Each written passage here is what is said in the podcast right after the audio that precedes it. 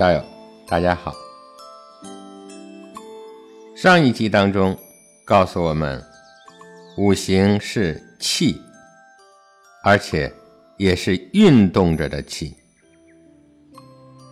正是这种运动着的气，它推动了我们一年四季的变化。而这种气，有着五种不同的运动方式。所以，我们通称为叫五行。所谓的行，也就是指的是四通八达的意思。哎，咱们可以理解为流行、运行、行用、行进、行动的意思。它代表了五种动能。然后我们又讲了五行，同时又一次的表现了天地人相应，也就是所谓的“在天者可见，在地者可量，在物者可计，在人者可象”的阐释。最后，我们又引用了《黄帝内经》里的概念，表述了五行的特性。说木月复合，火月生明，土月备化，金月审平，水月静顺。那么这里呢，有一个我们没有解释清楚的概念，就是说啊，木应春，火应夏，土应长夏，金应秋。水应冬，这个长夏的问题，那么在这里呢，需要再次给大家做个补充。长夏一词啊，它指的是夏季最后一个月份。咱们按照太阳高度来计算啊，差不多在七月七日到八月六日之间。在《黄帝内经·素问·六节藏象论》里边，王冰次来著述说：“长夏者，六月也。土生于火，常在夏中，既长而旺，故云长夏。”那么中医里面呢，还有一个说法，他说是指春夏秋冬每个季节。向下一个季节换季的时候的最后十八天。那么这两个说法啊，其实都是中医学的范畴。但是在《周易》里面呢，长夏主要指的是季月啊，它也叫四季，它指的是每个季节的最后一个月，也就是说每个季节的。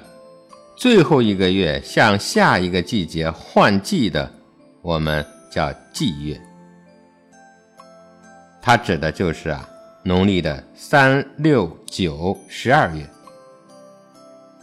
那么上一集当中也说了，这个之所以有个季月，是说明了季节之间的转化，它是有个过程的。哎，比方说这个春天向夏天的转化呀，它不是一下子就转过去的，而是通过季月进行转换。因此呢，这个季月，它既不属于上一个季节，也不能说它属于下一个季节，它是个过渡，所以它不能归结为某个季节。因此呢，四季匹配四个五行。另外一个五行土，就是管运化的气，它与季月相匹配，所以啊，五行和四季就这样完全的匹配了。因此呢，长夏这个词有这么几种解释，我们在《周易》里面常用的就是最后一种定义。这样呢，和五行的原理。它也是相互匹配的。在上一集当中，最后我们还讲了五行，它跟阴阳的关系。那么今天呢，主要给大家介绍一下五行的万物归属，也就是万物都是五行之气的化生。那么万物分别如何划分为哪种气呢？万物归属啊，还有一种叫法叫做五行类象。所谓的类。就是分门别类，各归其类的意思。所谓的象是什么呢？这里呢，要给大家仔细说一下这个象。这个不但对我们五行的学习非常重要，对于整个周易数数学的学习啊，也至关重要。很多的道友，周易不能够炉火纯青。啊，不能够娴熟通达，因为大部分初学周易的道友啊，认为五行、八卦他们都是符号，啊，这个首先啊是一个狭义的认识。我们通过上一集的学习，我们就知道啊，五行和八卦一样是个符号，但是呢，它绝对不单单是个符号。我们知道了五行的根源概念，它是气的概念，从而呢引发出化的概念。气它是动能，化就是化生，这两个它都是有生命力的，而单纯的符号它本身是没有生命力的，它是死的。所以有人把周易学死了，有人把周易学的越来越活，可以在任何的领域进行应用。这就是啊，一步错，步步错。哎，这就是假传万卷书，真传一句话。怎么叫假传万卷书呢？如果您认为五行和八卦是个符号的话。那么您看的所有的书，给五行八卦的定义，都分门别类，能写出好几本书。比方说五行中的木，如果您把它看成符号的话，那么现代的书面里面就告诉你，这个五行的木，它代表的是树木啊、花草啊、植物啊，它还代表。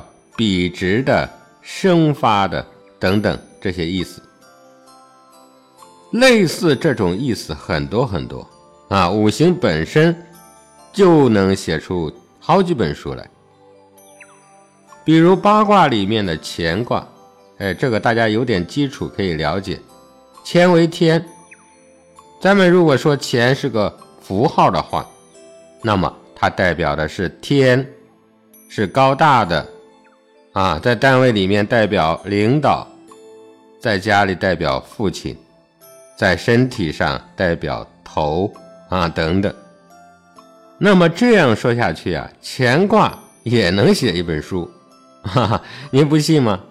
那是因为您的素材太少了。我们还是拿五行来打个比方吧。我们打开当当网站。啊，我们知道当当是卖书的网站。您在网站的首页输入五行，您就能找到跟五行相关的书籍。这个实验能够确切的告诉您，为什么古人学习要师承，为什么古人述而不作，为什么说多读书不如不读书。为什么人家以易入道，你自学而无法成才？为什么叫假传万卷书？通过这个小实验，您通通能够理解，这是为什么呢？这到底是为什么呢？好了，我们来搜索一下，当当上面有多少关于五行的书呢？一共有多少搜索的结果呢？我们看到结果是一千三百三十四本书。啊，我一看这个数字，我就知道这里面没有我们要找的真东西。为什么呢？这就是《周易》数数学的玄妙所在。这个数字，它是一个随机的数字吧？但是呢，在我们看来，世界上没有随机的东西。您认为对吗？很简单的道理，日月星辰都按照自己的轨迹运转。啊，正所谓大道无情，运行日月。因为我们知道，在天成象，必然在地成形，这个道理我们前几集都学习过好几次了，啊，我这里就不再多讲了。那么呢，也必然会在人成事。这个是什么事呢？一三三四这个数字，在六十四卦里面是雷山小过卦。小过，我在这里就不解释那么多了啊！大家一听这个词，就大体明白了这个卦的含义。小的过错嘛。这个卦的卦词是什么呢？它的大意是啊，可小事不可大事。为什么可以做小事呢？因为六十四卦，除了牵卦是。指吉不凶的卦之外，其他的卦都是有吉有凶的。如果说这个卦吉，如果说小过这个卦吉的一面，那么就吉在它可以做小事。做什么小事呢？卦辞上也说了，可以与时行也。啊，这是什么意思啊？就是可以跟着这个时间做点小事。换句话说，我们查找书籍遇到这个卦，这说明，如果您是为了应付这个时代的话，那么就可以从这里面找到答案。或者说，写这些书，它是时代的需要，有吉就有凶。那么这个卦它凶的一面呢，就是成不了大事。哎，您想学的透彻，学会它，这个不大可能。所以我们不用看里面的书是什么啊，直接告诉您事情的结果了。这个事情开始和结果都有了，开始就是您在查找关于五行的书。结果呢，就是如果您是为了随应这个时代，哎，您可以找到相关的书；如果你想成就大事，学有所成，您在这里实现不了。那么事情的开始和事情的结束，肯定得有中间的过程啊。过程是怎么样的呢？那么我们就可以通过本卦，也就是刚才我们说的小过卦，找到它的互卦，来说明事情的过程。小过的互卦就是大过，啊，很简单，过程也告诉你了，越看越迷惑，哎，没法真正了解。卦辞上写啊，泽水淹舟。遂成大错，也就是说，水把船给淹没了。啊，我们自学成才，是不是也是这样呢？我们本来想给自己找个度化自己的舟，结果呢，从学习的大海里面，至今也没有出来，哎，甚至都找不到自己了，哈哈。这就是最大的错误啊！这就是为了追求表面而放弃了自己。我们身边有没有这样的人呢？有啊，多的是。我们还有位道友很有才，啊，至少我认为他很有才。我请教他：“您现在做什么工作呢？”他跟我说：“啊，他好几年都没有工作了。”我很纳闷，啊，就继续问他：“哎，这是为什么呢？”他说：“他很久以前就喜欢《周易》数数学，自己有自学。通过自学呢，他发现了自己的八字里面没有财运。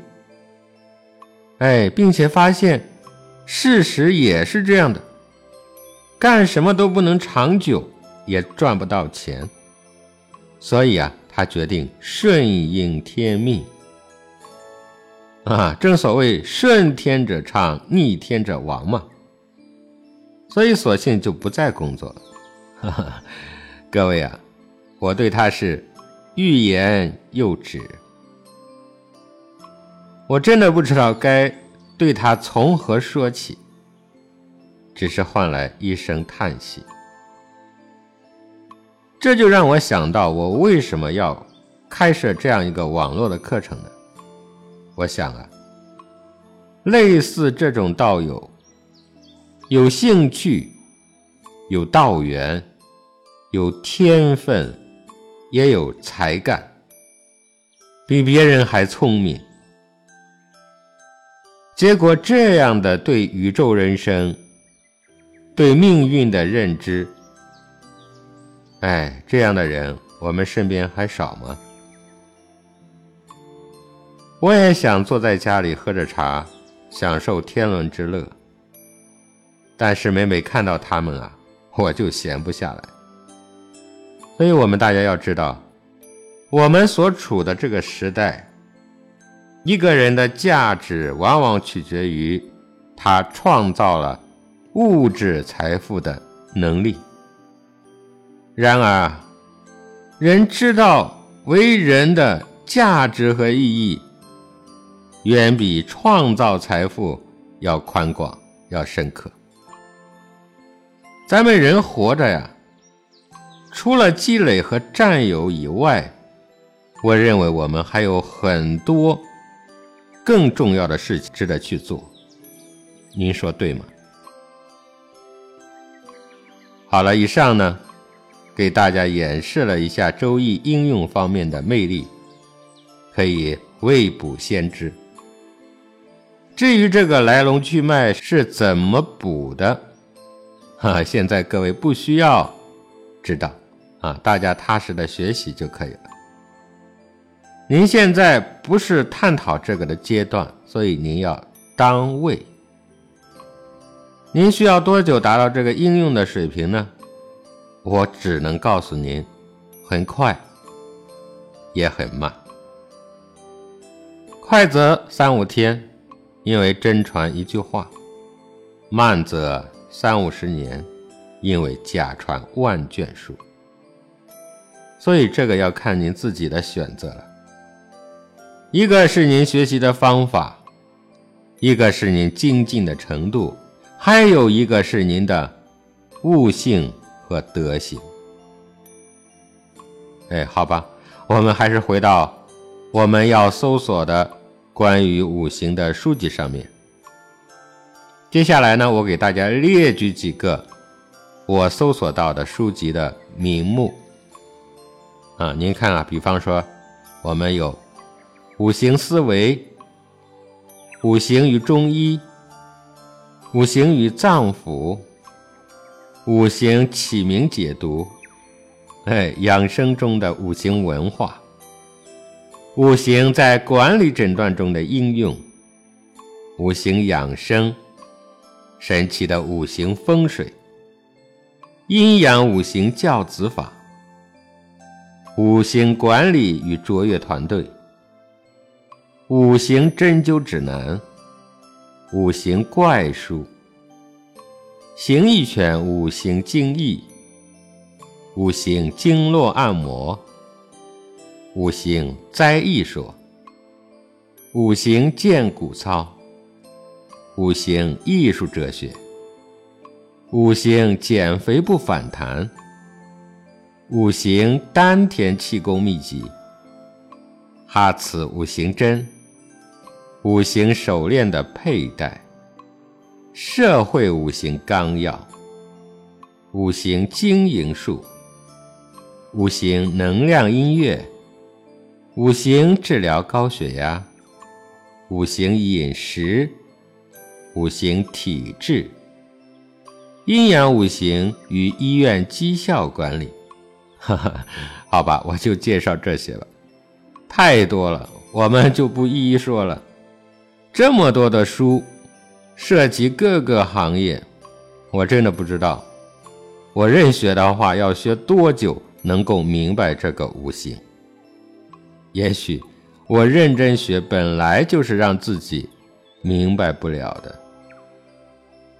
这些书籍，除此之外呢，我们身边还有很多各种各样的课程，啊，什么五行养生课、五行与经营、五行管理学、五行与用人之道、五行风水、五行密码、五行颜色与命运。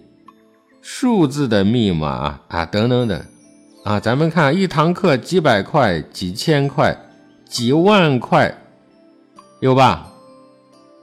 我相信你们都收到过相关的咨询，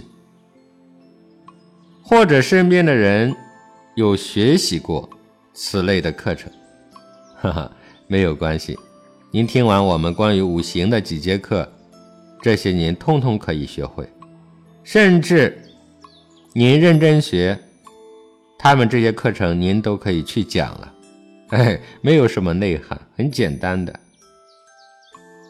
您听过我们这几节课就可以了。您去看看家里跟五行相关的书，您翻翻目录，您就会发现，这些您都通通可以扔掉了。您学的知识，去看他们写的书，您会发现真的是太小儿科了。我的意思不是说写书的作者没有水平，我是告诉大家，书是适应时代的，书是适应读者的，不然卖不出去啊。书是要走市场路线的。它不会要赔钱的，所以书写的是小儿科，不是因为作者水平不行，而是我们这些读者他需要快餐啊，读者需要快速和应用，那么快速能够让自己感觉自己哎明白了很多书籍。能满足这个要求，那么它就可以作为商业出版了。所以我说的是这个意思，哎，丝毫没有贬低书籍本身和作者的意图，所以大家不要听偏了。比方说，我今天给您一粒种子，告诉您拿回去好好种哈，要浇水，要施肥。要保证有阳光，要保证空气是新鲜的。那么，您给我一块钱，啊，就把种子拿走了。结果养了几年，慢慢就变成了果树，年年都在吃树上的果子。但是这个现代很多人不行啊，他喜欢直接买果树。啊，越好看的，价格越高的，是不是越显得自己有价值啊？啊，不是树有价值，是他自己有价值啊。所以您去市场，人家知道您喜欢这个，卖一个成熟的果树，您回家放到院子里，看着心里哎美得很呢。见了人，还给人家炫耀，哎，您花了几千块、几万块买了果树，可是这个果树它没有根啊，长不大呀，也活不久啊。您发现今年吃了挺好的，明年不一定有果子吃了。于是啊，您第二年又花了几千块、几万块，再去买别人家的果树，依然给别人炫耀啊！您看我们家每年都花几万块钱买果树，厉害吧？于是啊，您日复一日，年复一年，做着同样的交易。所以您不是来学习的，您是来交易的。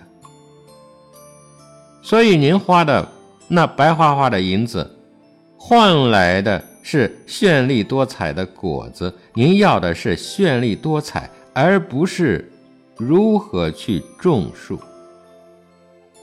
因此啊，各有所得。哎，就是这么简单的一个道理。好了，在以上那么多的书里面，其中有一本给我留下的印象非常深刻。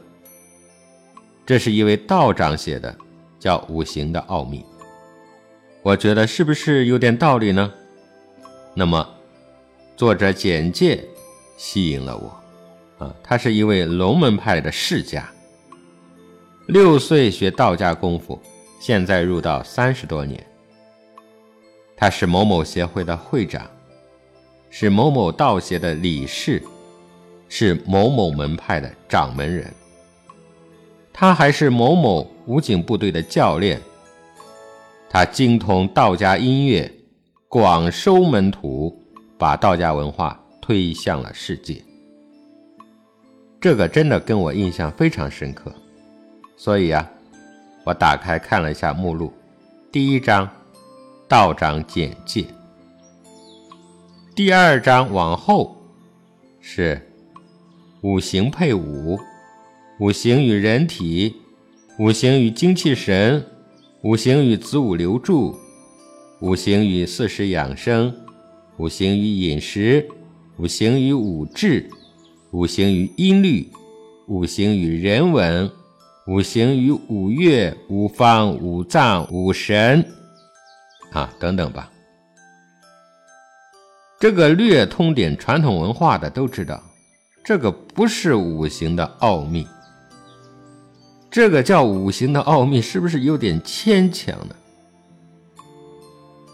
如果把它命名为“五行与养生”，您看如何呢？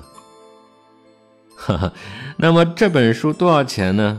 这本书接近五十多块钱，啊，让您花几百块钱买若干类似的书，估计啊，您在所不惜。如果让您花几百块钱找个好老师，探讨探讨这个五行的奥秘，估计您不大愿意。哈哈。所以呢，此时还是一声叹息。这就是为什么这个时代缺乏圣贤。也许是因为我们都不具备圣贤的潜质吧。说到这里呢，我真的很想再次告诉大家一句话呀。您站的高度，决定了您最终的成就。为什么放着几千年来圣人的免费的经典您不去读？为什么放着好的老师的课程，您还不认真听，而去读那么多商业的书籍，去参加那么多商业的课程？这是为什么呢？您要好好想一想，您心里到底在想什么？到底是真的想学，还是有另外的想法呢？哎，您是时候应该认真的为自己想想了。哈，那么好了，我们今天扯的有点远，今天有这个机缘，顺便呢也给大家介绍了一下。真传一句话，假传万卷书。我们呢，还是要回到原点上来。我们接着给大家解释这个类象。象是什么意思呢？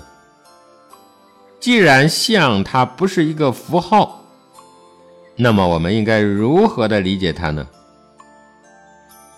在中国思想史上啊，言、相、意本来就是三个非常重要的范畴，它们涉及有关认识的三个基本要素及其关系。那么，什么是言呢？就是语言的意思。什么是意呢？《说文解字》里面讲啊，察言而知意也。又说意，知也，心之生也。哎，我们概括起来说，就是听到语言而出现了心里的话，这个就叫意。那什么是相呢？我们今天啊，主要来研究象。象最初的时候，它指的是大象啊，也就是动物。后来呢，形成了图形，或者是装饰品。再后来，它还表示现象，哎，表现形式等等。比方说，我们说啊，天象、地象、人象，对吧？这里说的都是表现形式。再后来呢，又表示相貌、形状啊，比方说画像啊、图像啊。所以，像与人字旁的这个像，它是一个意义。而最后啊，这个象还有象征的意思。在《系辞传》里面讲。是故义者象也，象也者象也，啊，就是表明了象征的意思。然后呢，这个象还代表想象的意思，啊，比方韩非子他就讲：“人悉见生象，而得死象之骨，按其图以想其生也。”故诸人之所以异想者，皆谓之象也。啊，就是说，看到象死了之后的骨头，我们就能想象到大象生前的样子，这就是想象。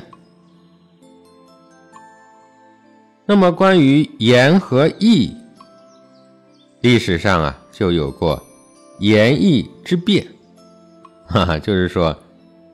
就言和义来讲啊，有人说是以言尽义，也就是语言来表达意思啊，这个观念。还有人说呢是言不尽意，说语言表达不出来的就叫义。还有的说得意而忘言。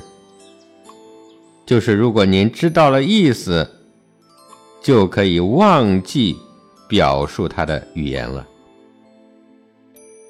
这三个观点啊，历史上一直在争论，后来才引入了相的概念，所以就有了立相近义。就是说，看到形象，您就明白了意思。还有古人说呢，有象必有数，这个就非常接近《周易》数数学的意思了。有形象，就必然有数理，也就是程度。比如这个形象，表明很大，大到什么程度呢？哎，这就是数理的范畴了。冯友兰先生讲啊，相就是客观世界的形象，但是这个模拟和形象，并不是照样子照下来的，它是如画像那样画下来的，它是一种符号，以符号表示事物的道和理。那么《易经系辞传》里面。就讲立象近义。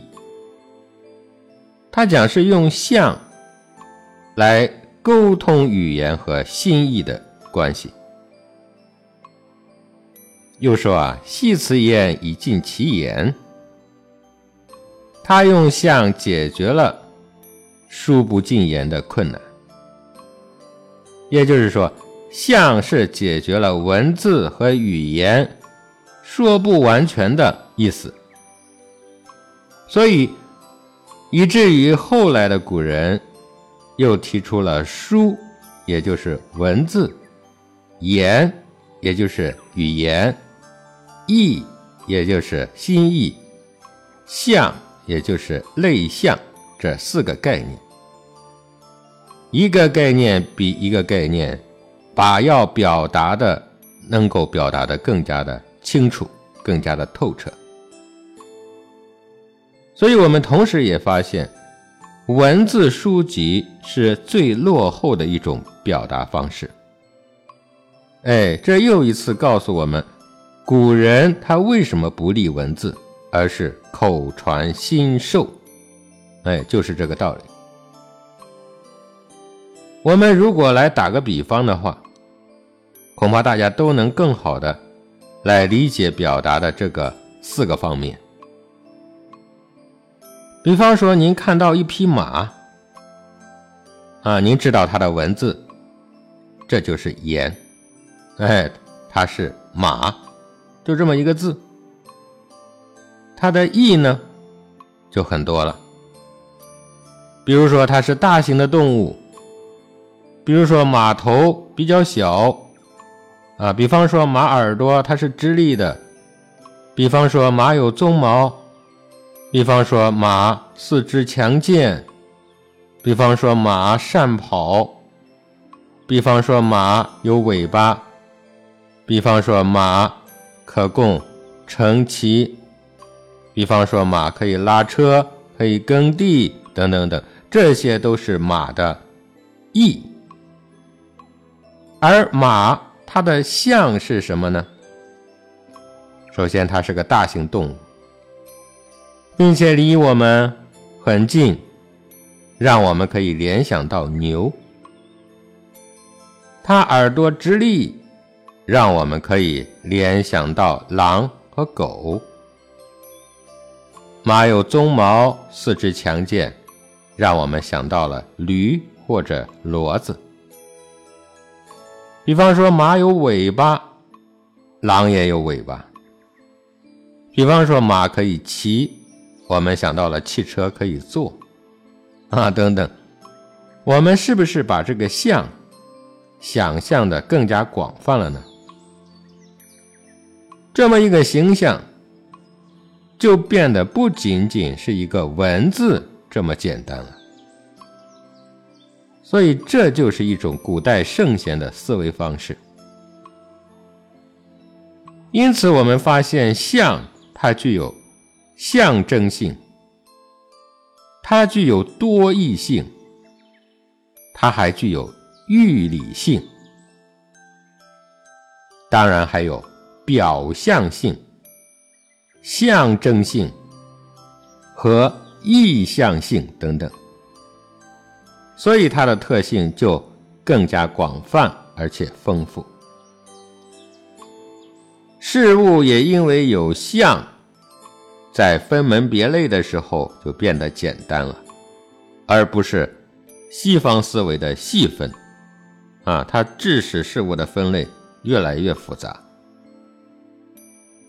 所以就有了《周易》里面讲的“天垂象，现吉凶，圣人象之”。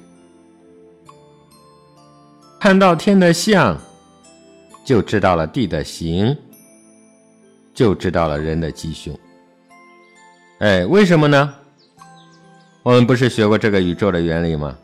在天成象，在地成形，在人成事啊，对吧？就这么简单。所以戏词上讲，圣人设卦观象，戏词言而明吉凶，刚柔相推而生变化。是故吉凶者，失德之象也；毁吝者，忧郁之象也；变化者，进退之象也；刚柔者，昼夜之象也。啊，这就是说，圣人设置这个卦，其实是来表明象。那么卦辞，也就是表达叙述卦的言辞的，是用来让人明白吉凶的。那么什么是吉凶呢？也就是这个象是失去还是得到，这对人来说就确立了是吉还是凶。那什么是变化呢？一进一退的相，就使人看到了变化的存在。等等，这些都源于相。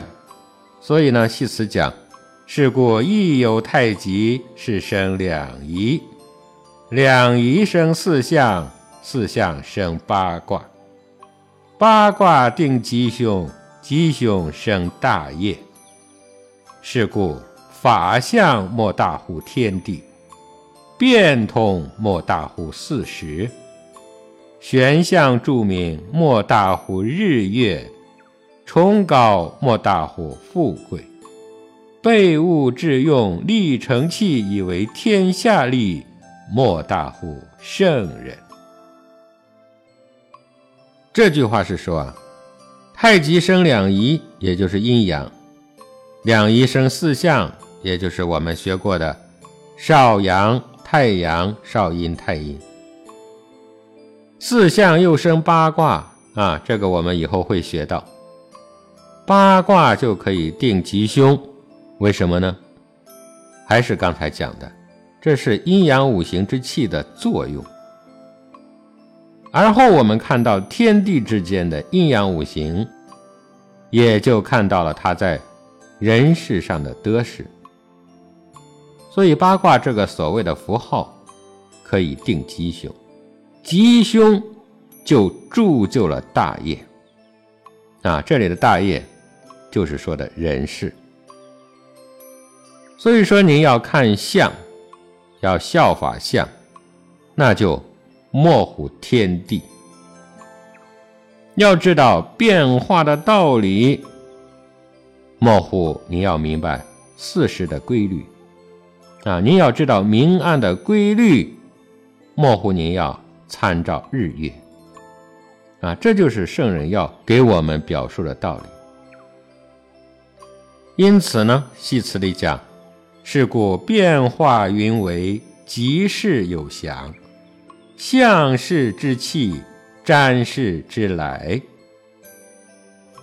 这句话就是说，变化呀，它就像云一样。虽然虚无缥缈，但是呢，它也是有规律的，它也是受到天的规律的掌控的。因此啊，看到某件事情，就知道您是怎么个材料。占卜事情就好像回到了它最初刚开始的地方一样，来龙去脉就全部知道了。哎。所谓的神奇，就是这个道理而已。因此，我们学习《周易》，不能只学文字。哎，现在我们就明白为什么是这样的。我们要如何去学呢？我们要有表象思维，就是人体感官在接收到外界信息的时候，头脑里产生的一种。意识来认识《周易》所谓的符号。比方说，您看到马，您就能感知到马它的特征特性，您就能预测说这个东西会跑，对吧？这个预测程度是您看到的。还有上一层次的思维是象征思维。就是用逻辑去扩展它的范围。您看到马，它会飞奔，您就知道还有什么事情或者是什么事物可以飞奔呢？这个就是象征思维，它代表了比附、隐喻、暗示等等，已经超出了它的表象而进行的一种思维方式。那么还有一种思维叫意象思维，也就是说，您看到一个像，您能说出。它表达出来的更为广泛的意思，甚至是它隐晦的意思。这三种思维方式就是周易系统的思维方式。所以，我们为什么说要弄清楚什么是相？这个很重要呢？因为您不懂得古代圣贤的他的思维方式。您去学习，甚至判断圣贤的智慧，是不是会有很大的局限呢？甚至是错误的理解他们呢？所以这个是必然的。周易上讲：“近取诸神，远取诸物。”于是始作八卦，以通神明之德，以类万物之情。所以又回到我们以前学的《周易》里面的这个叙述，他讲啊，易之为书也，广大西北。这个思维方式，让《周易》和学习《周易》的学者能够广大西北，能够足不出户便知天下。所以啊，像某个道友说的。这个术士啊，可以看你一眼就知道您怎么个情况。这个现在您还觉得神奇吗？哈哈，您明白道理就不神奇了吧？其实不就是您给他了一个象，而他给了您言和意吗？仅此而已，也是如此的简单。如此看来，您只是宇宙自然的一个。翻译官而已，给您一个形象，您就知道了全部了。那么咱们还有更神奇的，哎，以后大家如果有缘学习了这个奇门遁甲，这个是唯一一门不需要看到您的形象而达到预测的技术。也就是说啊，您看，比方说八字预测，您要提供八字，对吧？六爻预测，你要去撒个铜钱而得出卦象。再比方说抽签呢，你要去抽签而得到卦象。再比方说面相手相，你要人过去或者给个照片之类的。而唯独奇门遁甲不同，它不需要你提供一切信息，那么它就可以进行预测。这个是什么原理呢？我们在讲述奇门遁甲的时候，那么再进一步的给大家详细解说。这里只告诉大家，神奇的东西还很多，只是因为您不明白、不了解里边的道理，而觉得它神奇罢了。其实这些都是宇宙自然的道理，它是存在的。咱们明白了，也就不足为奇了。因此，大家感觉到了吧？面对圣贤的智慧，我们真的就像个傻瓜一样。为什么我们要觉悟智慧呢？为什么我们要站在圣人的肩膀上？为什么我们要学习传统文化？是不是这些？比您当初想象的更加伟大呢？嘿嘿，是不是我们如果一生不能明白这个道，一生都活得像个傻瓜呢？是不是就像大海里面一个没有指南针的船，而在随波逐流呢？是不是孔子他老人家讲的“朝闻道，夕死可矣”呢？各位道友。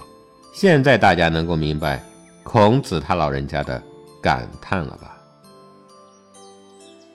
汉书《艺文志》里面讲，古者八岁入小学，故周官保释长养国子，教之六书，谓象形、象势、象意、象声、转注、假借、造字之本也。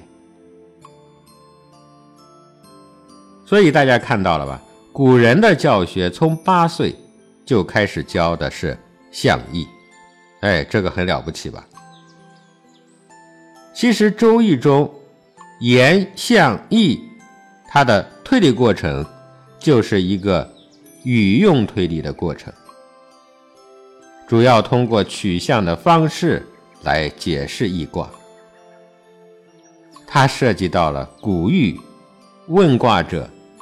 时事、背景、译者等诸多的语境因素，来推断出结果。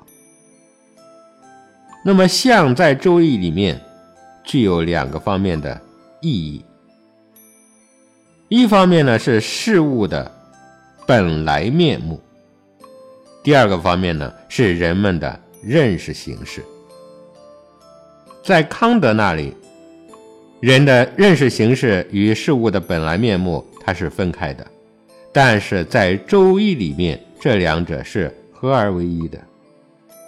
啊，比方说戏词上讲“天垂象，见吉凶，圣人象之”，前一个象指的是事物的本来面目，第二个象呢，就是指的是人们反应的形式。周易的表现手法就是象，象就是象征、相像、相似、形状、样子，也就是用效仿、模拟、比喻、形容，以及用一些符号、特殊的字词等等，来将事物的。形状、形象、样子、性质、事物的状况、特点、形象，适宜的、恰如其分的表示出来。与其与某一特定的事物相像、相似，或者就是某一事物形象的逼真写照，这就是像。正如戏词里讲：“圣人有以见天下之则，而拟主其形容，象其物仪，是故谓之象。”啊，这就讲圣人将见到的天下那些深奥的道理啊，以及事物的形象啊，用适当的方法将它的形象模拟。形象的形容出来，使其与具体事物的形象相像，啊，或者相似，或者相同，这就是象。意象来源于古人对自然界客观事物的观察认识的这个过程。自然界的事物多不胜数，哎，我们的先祖。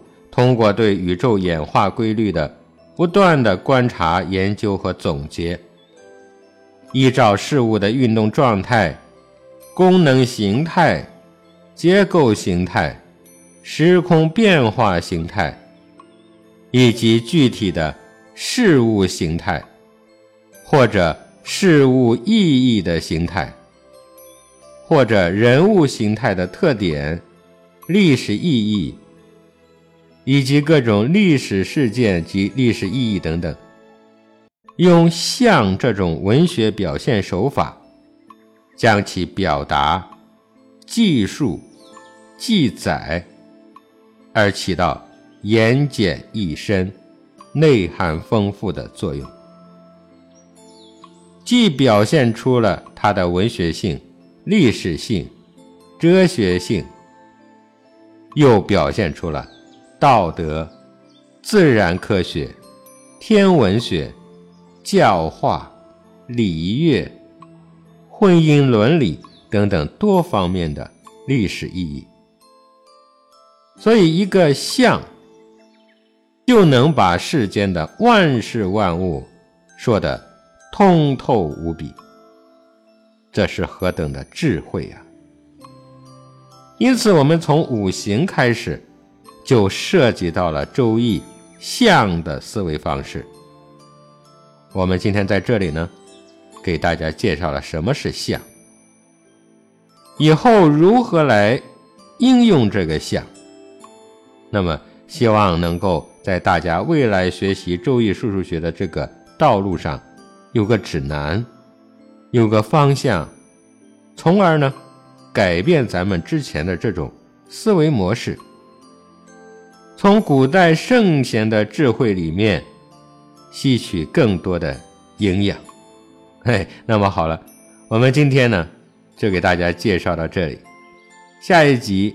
我们还是继续来探讨五行。我们下一集将会深入每一个五行，探究五行的类象，以及五行之间它们蕴含的关系。好的，欢迎大家收听道学在线的《周易数数学》的分享。各位道友，我们下集再会。